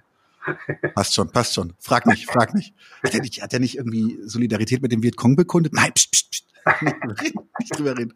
Anyway, ich habe eine schöne Frage hier und zwar ähm, habe ich von, oh Gott, meine Kontaktlinsen werden immer schlechter. Asonup PTW ähm, verzeih mir, falls ich das jetzt äh, ermordet habe, die Aussprache, ist der bürgerliche Pazifismus nicht oft mit einer Doppelmoral verbunden, da, der Sta da er staatsinterne Gewalt nicht ablehnt? Ja, da müsstest du einen bürgerlichen Pazifisten fragen. also natürlich, ich meine, wir, wir leben ja alle in, ähm, sagen wir mal so, man könnte auch äh, Adorno zitieren, es gibt kein richtiges Leben im Falschen, aber es gibt ein Leben. Also wir leben alle in gewissen Widersprüchen. Im Kapitalismus, denke ich, kannst du kein selbstbest wirklich selbstbestimmtes Leben oder so aus, ja, ausleben. Und ich glaube, bei den Pazifisten, ähm, ja, ich weiß nicht, ob man das so sagen kann. Ich, ich, ich, diese Frage solltest du vielleicht einem bürgerlichen Pazifisten stellen. Also, weil ich denke, ich, ich sehe seh mich nicht als bürgerlicher Pazifist, sondern wie gesagt als Anarcho-Pazifist oder anarchistischer Antimilitarist oder so. Ne? Das ist, ähm, das heißt, ich will eine Entmilitarisierung der Gesellschaft auf allen Ebenen und natürlich auch diese 100 Milliarden Euro und der, das die zwei Prozent vom Bruttosozialprodukt oder so, das muss auf jeden Fall verhindert werden und da müssen wir auf jeden Fall äh, was gegen machen mit einem, ja, mit, mit möglichst vielen Mitteln und äh, nur, wie du siehst, es gibt kaum Protest dagegen, weil die Leute eingelullt werden von, von Generälen, die dann jeden Abend in der Talkshow sitzen. Die, es wird halt, es wird halt, ich meine, sorry, das, das, ich sag's, ich sag's das, glaube ich, zum dritten oder vierten Mal in diesem Podcast. Das wird halt einfach fein der Göring gemacht. So, du kriegst die Leute immer dazu, dass sie das tun, was die, was die Machthabenden wollen. Sag ihnen einfach, sie werden angegriffen und der, der da widerspricht, wird denunziert. Punkt. Läuft. Ja. Hat Habeck, hat Habeck beim dicken Hermann gelernt. Also sorry, aber anders kann ich das nicht sagen. Ähm, tatsächlich, ähm, was für mich halt auch ein wichtiger, ein wichtiger Aspekt ist, des, des, des, Anarch des anarchistischen Pazifismus ist, äh, persönlich ist halt auch, so, also ich glaube tatsächlich, dass wir, dass wir innerhalb dieser Gesellschaft, wir werden keine Gewaltfreiheit bekommen können, solange wir diese Machtaggregationen haben, die das, die der Kapitalismus und damit halt auch der bürgerliche Staat stellt. Ja, für mich, also ich, ich begrüße es, wenn du sagst, in, in, in, ein zielführendes Bündnis zum Beispiel mit bürgerlichen Pazifismus. Ähm, aber auf den Barrikaden würde ich jetzt nicht auf sie warten, ehrlich gesagt. Ja, ich meine, im Moment, äh, ich wäre ja schon mal zufrieden, wenn jetzt praktisch die Kriege gestoppt werden könnten und auch ja, die Exporte ja. gestoppt werden könnten. Ne? Und Zweckbündnis an der Stelle, ja. Also so ja. ein bisschen Zweckoptimismus, aber das wäre schon ein, ein wichtiger Schritt. Und dafür sind Bündnisse natürlich unerlässlich. Ne? Weil so viele Anarchisten und Anarchistinnen gibt es auch nicht. Äh, das ist nee. auch eine kleine Minderheit. Ach, wobei ich jetzt sagen muss, also die, die, die, die Marxisten bei uns im Podcast sind auch stabile Kriegsgegner insofern. Also die sind, die können wir, die können wir schon mal mitnehmen. Die kommen auch auf, die kommen auch auf den vorbei. Ähm, äh, tatsächlich möchte ich noch was kurz zurückkommen, was du vorhin schon angedeutet hast, was du gesagt hast, so Graswurzelrevolution und sowas. Ähm, du hast mir äh, im, in einem Telefongespräch mal gesagt, das hat mir sehr, sehr gut gefallen, ähm, dass je mehr Gewalt, desto weniger Revolution. Kannst du das mal ausführen? Ja, das ist ein Zitat, leicht abgewandelt von Bart Delikt. Das war ein ja, gewaltfreier Anarchist. Ähm, je mehr Gewalt, desto weniger Revolution. Das ist das Zitat von ihm. Und das hatte er, und der war, hat die War Resistance International mitgegründet. Das ist also, mhm. die ist ja nach dem Ersten Weltkrieg gegründet worden. Und ähm, ja, er war sicherlich eine wichtige Bezugsperson auch für ja, anarchistische Antimilitaristen und Antimilitaristen. Ist es auch noch heute. Ja, ich denke, dass das ganz klar ist. Also wenn du ähm, also die, die, die Mittel, mit denen du dann dein Ziel erreichen willst, die sollten schon so angelegt sein, dass sich das Ziel in gewisser Weise darauf schon widerspiegelt. Also wenn du eine gewaltfreie Aktion machst oder so, oder zum Beispiel auch eine, also ich finde zum Beispiel, was ein gutes Beispiel ist, diese Kletteraktion von Cecile Lecomte und anderen Kletteraktivistinnen. Also das finde ich ein sehr schönes Beispiel dafür, oder auch von anderen Leuten, die, die also die zum Beispiel Atomkraft. Ich muss jetzt kurz erklären, das kenne ich nicht. Ja, kennst du nicht. Genau, das wollte ich als Beispiel mal bringen. Also das ist so ein, ähm, also was, du stoppst zum Beispiel einen Atom, Atommülltransport, indem du äh, ja nur durch, durch Kletteraktivisten oder du kettest dich an und so weiter, aber durch, durch mhm. das Klettern ist es im Grunde nochmal eine Nummer besser, weil die Gewalt äh, des Staates, also wenn du, wenn du am Boden bist, äh, dann hauen die auch in der Regel ziemlich heftig drauf. Aber wenn du mhm.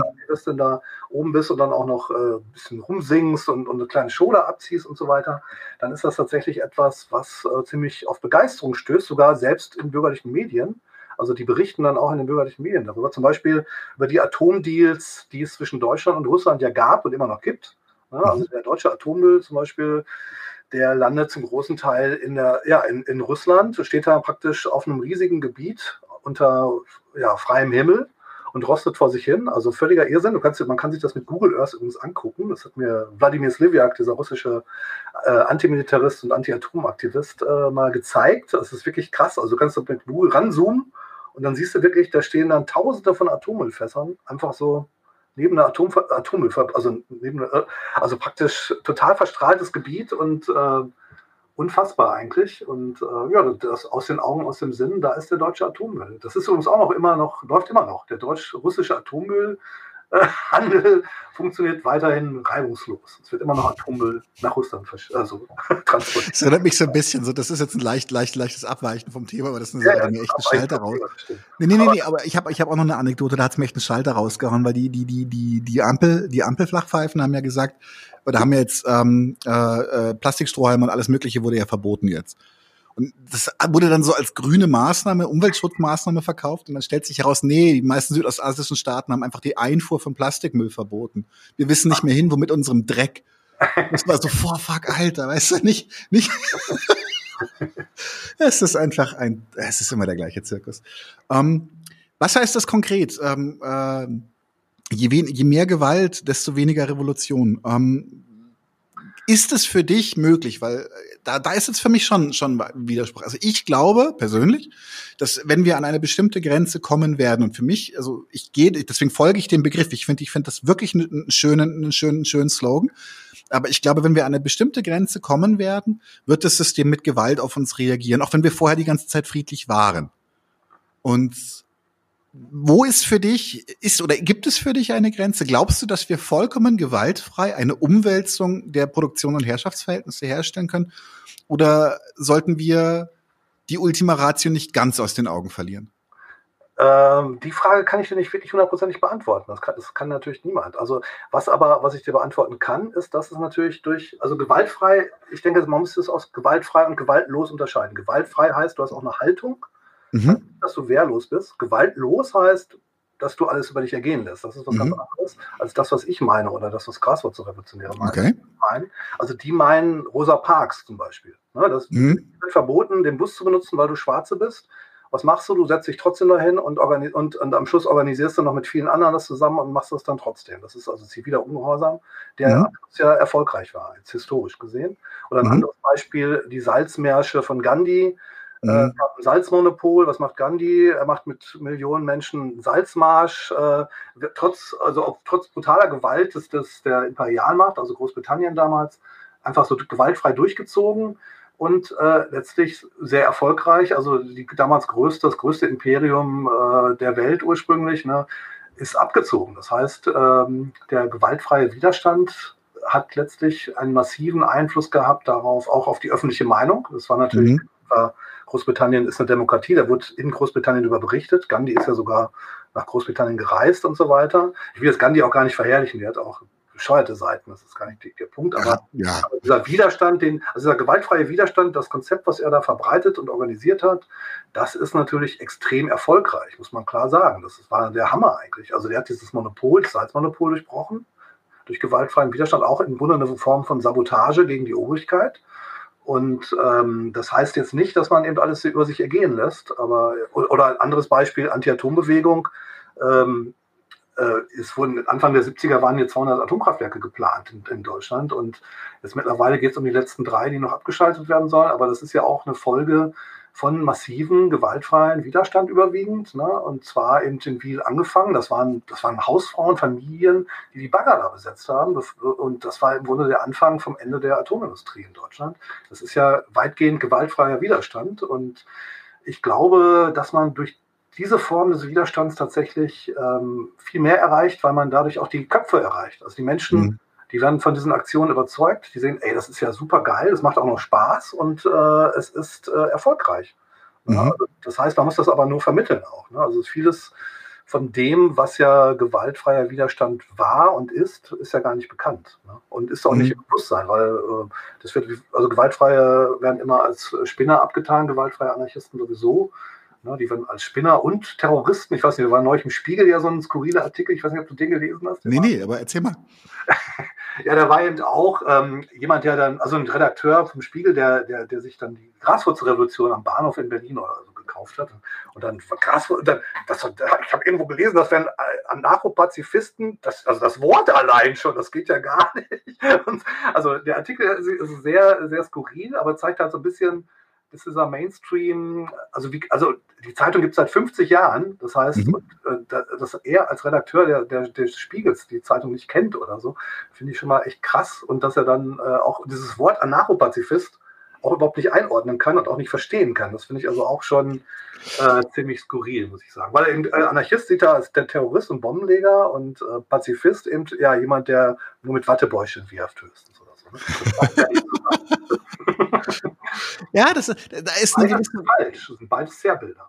Genau, es, es, es, da, da, viele Leute sind, sind bei beiden Begriffen ziemlich ahistorisch unterwegs. Ähm, ja. äh, was, woran ich, ich, ich hänge mich jetzt kurz an Gandhi auf. Gandhi hat auch noch eine Sache gesagt, an die ich mich erinnern kann, dass er auch gesagt hat zu seinen Leuten, so, so wenn, wenn, wenn die, wenn der, der Feind auf uns schießt, auf uns schießt, lacht dabei. Also die sollen quasi lachend ins Gewehrfeuer laufen. Ja. Das fand ich eine hammerharte Aussage, weil ähm, Ja, tatsächlich, es, an der Stelle geht es ja wirklich auch dann den, den, den Täter zu zermürben.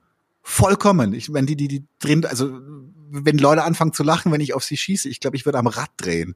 Komplett mhm. innerlich. Ja. Ähm, und das ist das, also ich finde den Unterschied zwischen gewaltfrei und gewaltlos finde ich sehr, sehr wichtig, weil nach meiner, also gewaltlos ist das nicht, deinen Leuten zu sagen, schmeiß dich ins Maschinengewehrfeuer. Nee, nein, nein. Und ich meine, Gandhi, wie gesagt, ist auch eine sehr zwielichte Person, auch historisch gesehen. Aber natürlich äh, diese Verdienste und gerade auch um diese Aktionsformen, die ja einfach vorbildhaft sind und beispielhaft sind, äh, die finde ich schon wichtig. Damit muss man sich auseinandersetzen und man muss eben auch sehen, dass es extrem erfolgreich war. Also ja. umgekehrt äh, wäre es ein Blutbad gewesen. So gab es natürlich auch Tote. Ne? Also die, die britische Armee hat ja auch Leute, auch gewaltfreie Aktivisten umgebracht. Aber das, einmal, ein, ein großes Massaker, soweit ich weiß. Ja, ich habe den Namen genau. vergessen. Aber durch, dadurch, dass es eben eine Demokratie war, wo auch noch die Presse sozusagen in Anführungsstrichen gut funktioniert hat, wo auch dann in, in Großbritannien darüber berichtet wurde. Also Gandhi hatte ja richtig viele Fans in Großbritannien. Ne? Also das ist mhm. ja auch, äh, das ist ja auch ganz äh, cool eigentlich. Es war sozusagen auch eine Niederlage an der Heimatfront, dass die britische Armee gegen diesen gewaltfreien Widerstand nichts auszurichten wusste. Weil sie mhm. eben, äh, sie, das macht, es, es, macht dich eben nicht sympathisch, wenn du auf Leute, die explizit sagen, ich werde dich nicht angreifen, dich nicht töten, ähm, mhm. mit Maschinengewehren oder so schießt. Und das, das macht einen extrem unsympathisch. Und mhm. erst recht, wenn es ein demokratischer Staat ist. Ne? Mhm. Und es ist tatsächlich, glaube ich, ich glaube, das ist auch so ein bisschen die Krux was viele Leute ähm, vergessen, äh, ist, ist halt auch an welcher, an welcher, wie soll ich sagen, an welcher, auf der Zeitlinie von jetzt bis zur Revolution, wo wir ungefähr stehen. Ganz, ganz am Anfang. Ähm, wahrscheinlich noch mehr am Anfang als vor 20 Jahren, würde ich sagen. Das tut weh. Ja. Ähm, äh, ich habe auch den Eindruck, das ist eine ziemliche, ein ziemlicher Rückschritt, was wir hier erleben. Das ist eigentlich ungeheuerlich. Also auch äh, auch diese Aufrüstungspläne, das ist ja nicht nur in Deutschland so. In Deutschland ist es extrem, finde ich, 100 Milliarden Euro. Also damit könntest du die Klimakatastrophe sowas von äh, zurückdrängen in gewisser Weise. Ne? Auf der anderen Seite, weißt ja. du, Entschuldige, dass ich dir da ins Wort falle, aber ich drehe so am Rad, weißt du, so, auf der anderen Seite ist eine Armee ein so unglaublicher CO2-Produzent. Ja. Also von der Produktion bis hin zur Benutzung, was, was, was Panzer, Jets, alles mögliche anschaut. Also, ich drehe durch. Und, und, und, danke, Grüne. Ah, jetzt, jetzt Puls auf 180 schon wieder. Ähm, ähm, äh, worauf wollte ich gerade hinaus? Ähm, äh, nee, was ich tatsächlich sagen wollte, ist, ist dass äh, für mich für mich ein, auch ein spannender Aspekt ist, ähm, dass wenn was du halt sagst, ähm, dass dass die Leute können sich darauf einstellen, wenn du gewaltfrei agierst. Das ist das ist, sie können sich eher eher mit dir auseinandersetzen, als wenn du jetzt zum Beispiel keine Ahnung, ja eben auf die Straße gehst und nimmst selbst, selbst wenn du einen, einen, einen verurteilten Nazimörder nimmst und du schießt ihm da auf, auf einem offenen Platz oder sowas in den Kopf, dann möchte ich die Leute sehen, die sagen, ja, das hat sich so gehört. Also auf der breiten Ebene, ja. Also so mag sicher sein, dass es da einige, einige äh, äh, sehr, sehr gewaltaffine äh, Antifaler gibt oder sowas, die das applaudieren oder sowas. Aber du, du, du gewinnst halt, wie soll ich sagen, die, die noch nicht abgeholten, nicht, indem du, indem du möglichst brutal vorgehst. Und das ist, ähm, eine Sache, die wir berücksichtigen sollten, auch wenn sie mir manchmal tatsächlich ein bisschen schwerfällt. Aber es ist, es ist einfach wichtig. Taktisch, Gewalt erzeugt momentan eigentlich nur Repression, die dann noch von, der, von, von den bürgerlichen Medien gerechtfertigt wird und vielleicht Leute, die vielleicht sonst noch Sympathien für dich hätten, schön, ja. schön eingliedern lässt im System. Also ich bin, bin da, ähm, ja, es ist, es ist für mich ein wichtiges Thema. Also die Gewaltfrage ist für mich ein Thema, die, sie stellt sich für mich jetzt noch gar nicht. Das, das möchte ich auch dazu sagen, weil wir eben so weit zurückgefallen sind in unserem revolutionären Fortschritt. Ja. Ähm, aber trotzdem generell, ähm, wenn du Leute zum Beispiel jetzt mit Gewalt erreichst oder sowas, so besonders erreichst mit Gewalt, sind das dann die Leute, die du haben willst? Hast du gesehen, wie der den Typen mit dem Baseballschläger platt gemacht hat? Großartig. Bei der Organisation mache ich mit. Ah, scheiße. Ja, ich glaube ja auch, dass eigentlich jeder Mensch eine Tötungshemmung hat. Das deswegen zum beim Militär wird, wirst du ja einfach auch trainiert darauf, andere mhm. Menschen zu bringen. Also ich glaube, äh, dass dieses ähm, ja, gewaltfreies Handeln, dass du andere Menschen nicht töten oder verletzen willst oder so, das liegt uns sozusagen auch in der Wiege. Also es mhm. wird uns dann in gewisser Weise abtrainiert. Und äh, ich glaube, im Alltag gibt es auch unglaublich viele Beispiele dafür. Also jetzt zum Beispiel Hausbesetzer. Ich habe jetzt schreibe gerade einen Artikel über die Geschichte der Hausbesetzerbewegung in mhm. Münster. Und da gibt es auch eine spannende Geschichte zur Frauenstraße 24. Das war ein Haus, das war ab 73 besetzt, über zehn mhm. Jahre. Und, da, und unten war eine Kneipe mit türkischem Essen und da haben ganz viele auch ganz normale Leute mal gegessen. Das heißt, die, das besetzte Haus war in der Normalbevölkerung ziemlich gut angesehen. Und das führte dann tatsächlich dazu, dass ein Polizeibeamter dann angerufen hat, 83, und gesagt, äh, Leute, dann und dann sollte geräumt werden. also praktisch äh, ein Sympathisant äh, aus der Polizei. Hat dann gewarnt, so gesagt, so passt mal auf, Leute. Genau, da dann sollte geräumt werden. Was ist passiert? Die Leute haben dann erstmal äh, 1000 Leute mobilisiert, die haben sich in die Straße gesetzt und dann kam die Hundertschaft an, die haben natürlich nicht damit gerechnet, dass so viele Leute da sind und äh, ist dann wieder abgerückt. Und dann gab es Verhandlungen und nach über zehn Jahren wird dann die Frauenstraße 24 äh, ja, legalisiert und jetzt feiert sie ihren 50. Geburtstag nächstes Jahr und da gibt es ein schönes Buch. Deshalb erzähle ich gerade, weil da schreibe ich gerade einen schönes, äh, schönen Artikel zu. Sehr cool.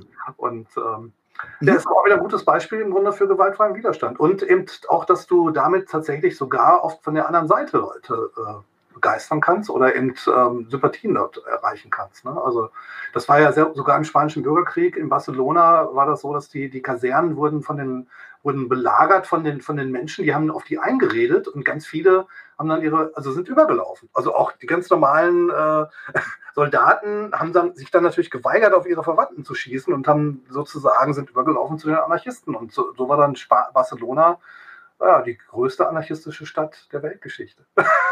Ich gehe jetzt ich, ich werde jetzt viel, viel kleiner von, von, vom, vom Impact, den es international hatte. Aber tatsächlich, das ist ja auch einer, einer meiner Lieblingsaspekte der Münchner Räte damals. Ja. Da erzählt man sich ja auch von meinem äh, ewigen Idol Erich Mühsam, dass der von Kaserne zu Kaserne gelaufen ist und die Leute abgeholt hat und gesagt hat, wir sind nicht eure Feinde. So, ja. wir haben, wir haben nichts gegeneinander. Ihr seid im Dienste eines Systems, das euch selber verarmen lässt, das euch selber verelenden lässt. Also schließt ja. uns euch an, euch wird's nicht schlecht gehen bei uns. Und es ist kein einziger Schuss gefallen in dieser Nacht. Und trotzdem musste der König ohne Unterwäsche fliehen. Ja. ich liebe diese Geschichte. Es ist, es ist was, was mich immer so ankotzt, ist, dass die Geschichten dann doch immer tragisch enden. Auch nicht immer. ja, München, München, also die Räte von München. Ja, so, ja, Spanien, ja, Spanien auch so. Äh. Ja, stimmt schon. Es gibt, wir sollten, vielleicht sollten wir mal eine, sollten wir mal eine, Sondersendung machen, nur über wirkliche Sachen, die wir einfach mal feiern können. So, liebe Leute, äh, die Stunde ist voll. Ich habe noch ein paar Fragen, würde aber jetzt noch mal den Appell ans Publikum richten. Wenn ihr Fragen an Bernd Drücker habt, dann fragt sie jetzt. Ansonsten mache ich jetzt meine letzten paar Fragen und wir machen dann erstmal Feierabend und genießen irgendwie einen kühlen Ventilator. Es ist so unglaublich warm. Ja, hier, also, also die, das, ich, sitze ja hier gerade im Graswurzelrevolution-Büro. Das ist, also ich schätze mal 38 Grad oder so. Es ist auf jeden Fall heißer als draußen. Boah, Alter, es ist so krass. ähm, ich, ich muss jetzt noch mal ein bisschen sticheln. Ähm, äh, äh, verspreche, es ist die letzte Frage, die so ein bisschen piekst, äh, so reinpiekst so in, in die pazifistische Haltung. Ähm, es gibt auch einen schönen Spruch. Das ist so ein bisschen für mich der Gegenpol zu dem Spruch von dir mit äh, je mehr Gewalt, desto weniger Revolution. Aber der Spruch ist, ähm, dass noch nie ein Unterdrücker den Fuß vom Kopf eines Unterdrückten gehoben hat, weil der Unterdrückte gesagt hat, du tust mir weh. Ähm, ist das irgendwie ein Widerspruch für dich? Ich meine, du hast jetzt schon viel gesagt zum Thema gewaltfrei gegen gewaltlos und sowas. Das ist für dich kein, also ist es für dich ein Widerspruch? Ich bleibe mal bei der Frage, ich sie für dich noch. Nee, ist kein Widerspruch. Also ich meine, wie gesagt, ich würde mich, also wenn, wenn jemand den Kopf, äh, seinen Stiefel auf meinen Kopf drücken würde, würde ich ihn sicherlich äh, wegdrücken oder zur Not auch äh, schlagen oder so. Ich meine, ich bin ja jetzt, natürlich bin ich gewaltfrei, aber das heißt ja nicht, dass ich ähm, in so einer Situation immer gewaltfrei handeln kann oder so. Es gibt auch Situationen, da kannst du nicht gewaltfrei handeln. Das gibt es sicherlich. Aber ich denke, es ist ja eine, eine ja, eine Frage der Ethik. Also wenn, wenn du versuchst, möglichst gewaltfrei zu agieren und zu handeln und Widerstand zu leisten, dann bist du meiner Meinung nach auch mehr in der Lage, von der eigenen Utopie, also einer gewaltfreien, herrschaftslosen Gesellschaft, so solidarischen Gesellschaft umzusetzen, als wenn du das eben ja, mit brutalen Mitteln oder so angehen würdest. Das macht keinen Sinn. Also das ist äh, kontraproduktiv. Ich habe hier noch eine Frage aus dem Publikum. Und zwar ähm, geht es um den Unterschied zwischen Pazifismus aus marxistischer und anarchistischer Perspektive. Ob es da groß was zu sagen gibt. Ähm, weißt du was dazu? Weil ich wüsste jetzt ehrlich gesagt nicht, wo ich da jetzt, also in einer pazifistischen Grundhaltung einen Unterschied machen könnte. Beide, beide sollten staatenlos, klassenlos, antimilitaristisch sein. Ja, also beide haben das gleiche Ziel, aber hm. also ne, Anarchisten, also es, historisch gesehen gab es ja diese, die Spaltung der ersten Internationale. Vorher war das hm. eine Bewegung, das sind sozusagen zwei feindliche Brüder, könnte man sagen, oder ne, gibt es ja diese Bezeichnung. Gibt auch das Buch. Ja, genau, das Buch. Geschichte feindlicher Brüder, schönes Ding. Eine ganze Buchreihe. Genau, bei Unrast. Schleichwerbung jetzt hier erstmal rein. Genau, also ich glaube, der, der, Punkt war ja, also die Spaltung der ersten Internationale war im Grunde der Hauptpunkt. Äh, Bakunin hat gesagt, also Marx hat gesagt, wir brauchen eine Diktatur des Proletariats und Bakunin hat gesagt, das ist nichts anderes als eine Diktatur der Partei. Diktatur der Partei führt zu Sklaverei und Ausbeutung, das führt zu Diktatur und nicht zu freier, freien Gesellschaft, sondern zu einer ausbeuterischen Gesellschaft. Mhm. Man muss natürlich, wenn, wenn man sich Bakunin von 1869, 70 durchliest, ist natürlich erstaunlich, weil er hat natürlich genau das, was in der Sowjetunion tatsächlich passiert ist, vorhergesagt. Also dass da praktisch aus der Revolution heraus eben sich eine, ja, ein autoritäres Regime entwickelt und eine Diktatur neuen Typs im Grunde entsteht, aber nichts anderes als Staatskapitalismus jetzt dabei rauskommt. Ne? Also von daher, Bakunin hatte recht, äh, Marx hatte Unrecht. Ich glaube, dass Marx, der spätere Marx, war, glaube ich, wesentlich weniger etatistisch unterwegs als der, als der damalige. Ich will mir nicht, ich muss, wir, ähm, Jan, wir haben ein schönes Interview mit Jan Hof dazu gemacht, falls du den kennst. Ja. Wo er eben auch sagt, dass das, ähm, wenn man wenn man das mal durchdekliniert, äh, sind die sind die unter werden die Unterschiede zumindest, wie du auch schon gesagt hast, in der Zielsetzung sind sie praktisch null, aber auch in der in der grundlegenden Attitüde werden sie immer kleiner. Ähm, ist glaube ich eine große Diskussion. Aber was was ich tatsächlich, also was ich glaube, worauf die Frage hinauslief, ist es so, aber die Haltung ist die gleiche eigentlich. Zumindest im Pazifismus. Ziel, also Kommunismus und Anarchie, also eine herrschaftsfreie Gesellschaft oder klassenlose Gesellschaft, ist natürlich das Gleiche. Also das hat Marx ja auch so gesagt. Ne? Es gibt ja von Marx auch eine schöne, schöne Äußerung dazu. Also das ist schon, das Ziel ist eigentlich das Gleiche. Das stimmt. Und beide haben ja im Grunde eine sozialistische Utopie. Nur historisch gesehen haben natürlich äh, die Kommunisten den Anarchisten oft ganz schön in den Magen gekloppt sozusagen. Ne? Also die spanische Revolution ist ja eben auch nicht nur, äh, oder der spanische Bürgerkrieg ist ja nicht nur an dem Faschismus gescheitert, sondern eben auch an Stalin. Mhm, der die Trotzkisten mitbekämpfen wollte.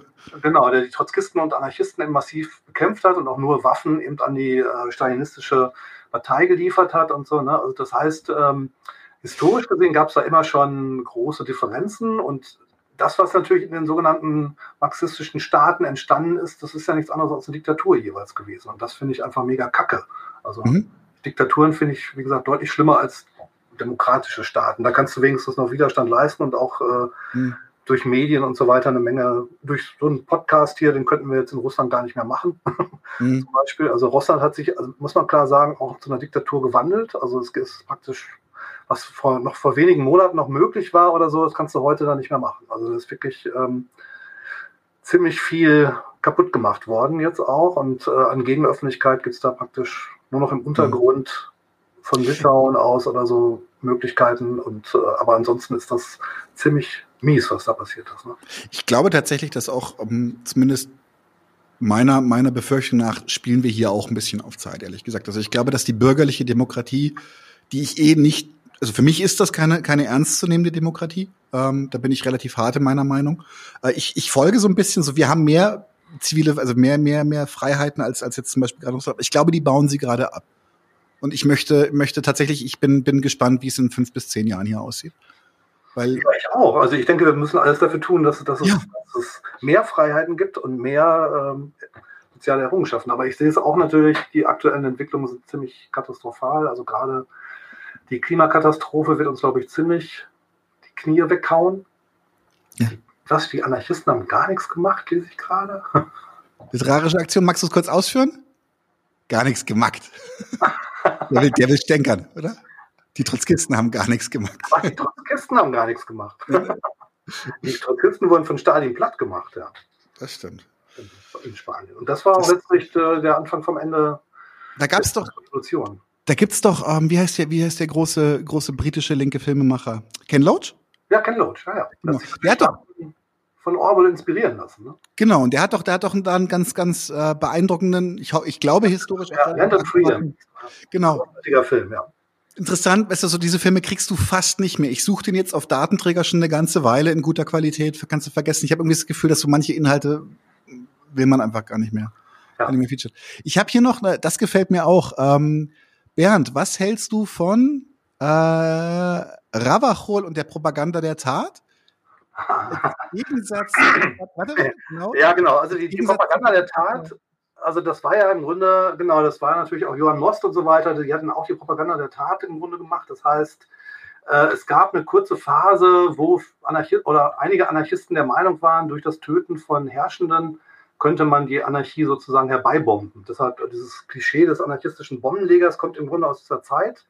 Auch als Alexander II. von einem Anarchisten ermordet wurde, hat das ja Johann Most in der, in der, in der Freiheit, also der Zeitung von ihm, äh, bejubelt mit endlich einer der fürchterlichsten Tyrannen, der unzählige unserer Genossen ermordet und gefoltert hat, ist nicht mehr. Und, und dafür ist er dann in, in England im englischen Exil zu 16 Monaten schweren Kerkers wegen Schmähung befreundeter Mächte äh, verurteilt worden, ist dann geflohen nach, äh, über die Schweiz, dann in die USA und hat dann in den USA die, die deutschsprachige Zeitung weiterproduziert und die dann als Tarnschrift ins Reichsgebiet, deutsche Reichsgebiet geschmuggelt wurde, weil dort waren ja alle, alle sozialistischen und anarchistischen Zeitungen verboten zur Zeit äh, der Sozialistengesetze.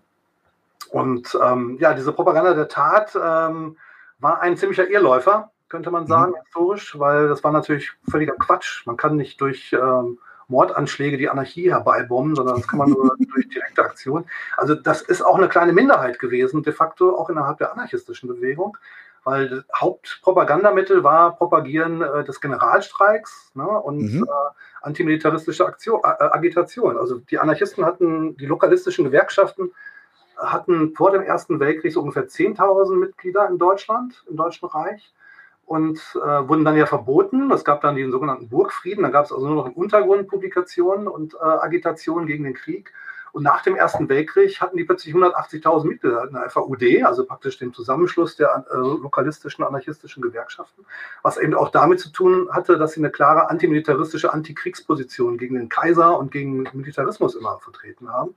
Und das ist auch ein oft vergessenes äh, Ding, dass zum Beispiel das zerbrochene Gewehr, was ja auch die Graswurzrevolution als Symbol mhm. benutzt, ist ein ursprünglich anarchistisches Symbol. Das war also auf den anarchistischen Zeitungen, Syndikalist zum Beispiel und so weiter, als Erkennungszeichen, das ist hier eine anarchistische Zeitung. Es ist eigentlich erst ab den 20er Jahren auch zu einem Symbol der pazifistischen Bewegung geworden. Aber ursprünglich war dieses zerbrochene Gewehr als Zeichen von Krisenverweigerung und Desertion das Symbol der anarchistischen, antimilitaristischen Bewegung, die in Preußen natürlich massiv bekämpft wurde. Also nicht nur vom Staat, sondern auch von der Sozialdemokratie, die, die Lokalisten ja rausgeschmissen hatte. Die waren ursprünglich in der Gewerkschaftsbewegung aktiv, aber eben als basisdemokratische Gewerkschaftsbewegung natürlich nicht on vogue. Also die waren sozusagen den Sozialdemokraten nicht sozialdemokratisch und zu radikal. Ja. Mhm. Ich glaube, in, in die Befreiung der Gesellschaft vom Staat schreibt mühsam, dass ich glaube, er, er, er stänkert auch so ein, so ein bisschen gegen die Propaganda der Tat als als unzureichend, um dann aber und da fand ich ihn so ein bisschen ein bisschen arg, wie soll ich sagen, äh, äh, versöhnlich, wo er dann sagt, aber wenn ein eine Anarchist oder eine Anarchistin ähm, wenn sie aus voller Überzeugung eine Tat begehen, ist mit ihnen solidarisch umzugehen. Und dann sagst du, ja, aber nehmen wir jetzt zum Beispiel Kaiserin Sissi. Ich meine, ich habe nichts für, für, für Monarchie übrig, aber äh, die Dame ist, ist einem Anarchisten zum Opfer gefallen, der sein eigentliches Opfer nicht erwischt hat. Und dachte, nehme ich die. Und ähm, ah, ah, also ich möchte natürlich, würde ich, würde ich, bin ich bin gegen gegen gegen Polizei etc. alles, also alles überhaupt keine Frage, aber so so, das schrei jetzt nicht Hurra. ähm, äh, was steht hier?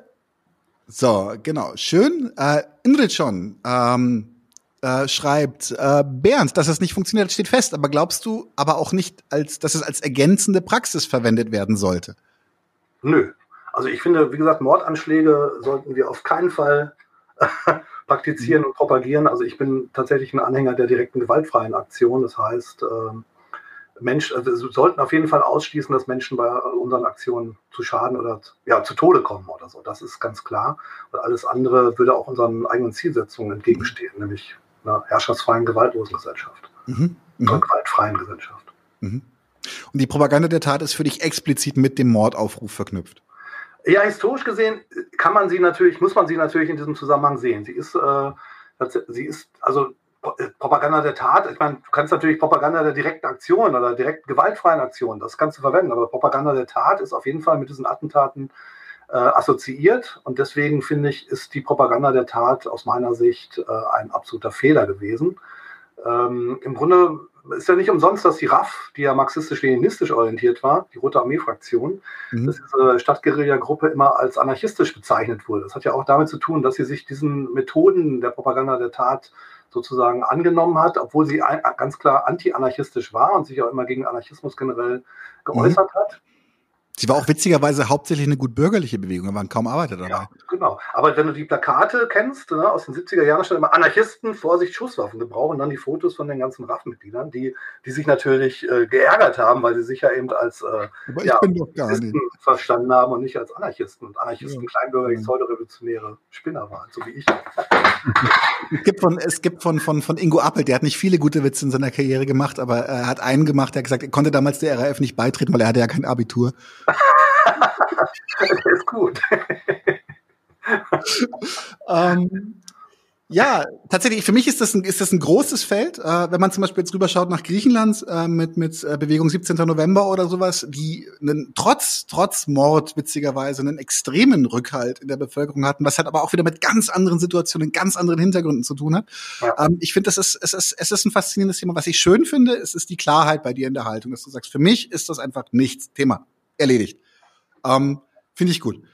Tatsächlich, meine letzte Frage ist nun äh, für heute zurück zur aktuellen Lage. Wir stehen mit dem, wir haben es gerade schon gesagt, wir stehen mit dem Rücken zur Wand, wie wahrscheinlich noch nie in der Geschichte der linken Bewegungen. Ähm, ja. Vielleicht, also drittes Reich mal ausgenommen. Ich glaube, da ging es uns schon noch dreckiger. Ja.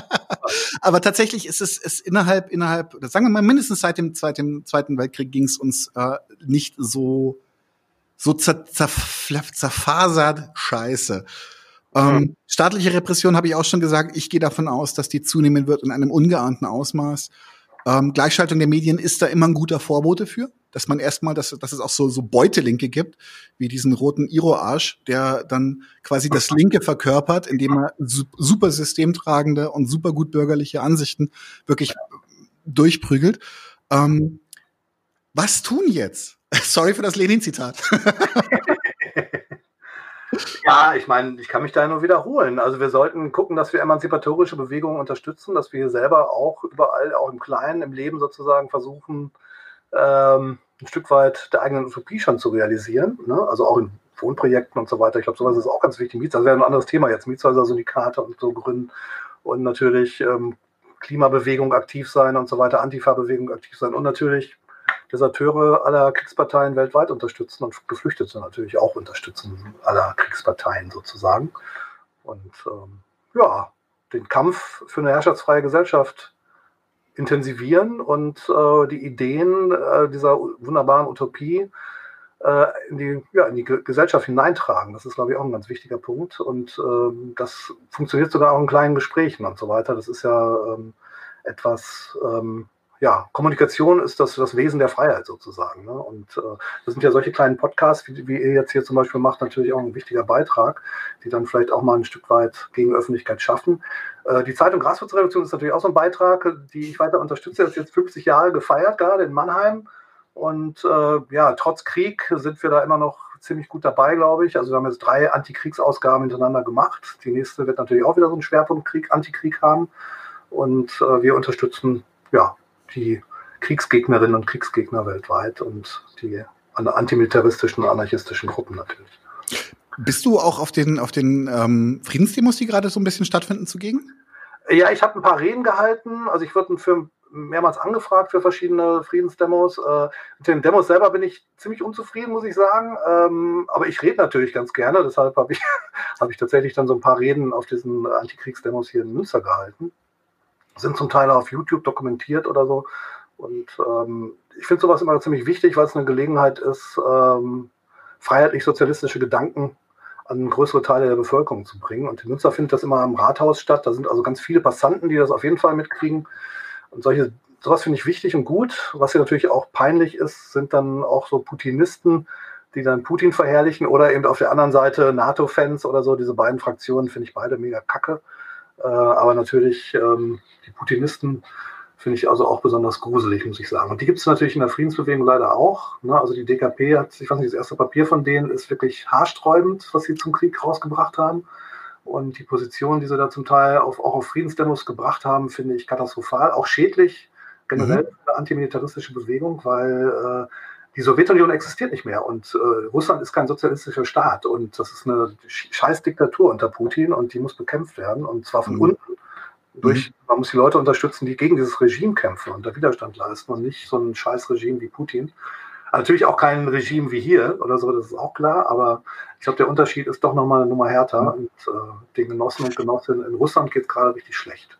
Ich bin da so ein bisschen, ein bisschen Liebknecht-Fan an der Stelle, also mit dem der Hauptfeind steht im eigenen Land. Ich finde tatsächlich, also wir sollten, also auch wenn wir hier Unterstützungsorganisationen machen können, Internationalismus ist mir auch wichtig, aber ich bin tatsächlich, ähm, äh, ja, wir müssen, wir müssen hier ein bisschen, ein bisschen, ein bisschen Gegenmacht aufbauen, damit, also ich glaube nicht, dass die, ich glaube, dass die 100 Milliarden nicht zu verhindern sein werden, ähm, aber man kann es ihnen vielleicht schwer machen, so schwer wie nur irgend möglich.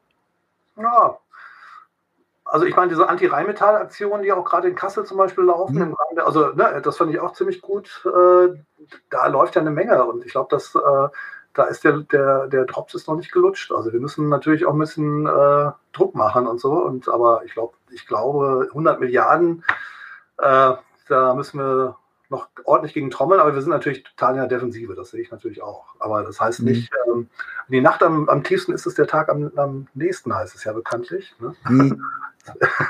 Wie Tonsteine Scherben ja zurecht gesungen haben und ähm, ja, unter diesem Motto sollten wir vielleicht auch Politik machen. Cool.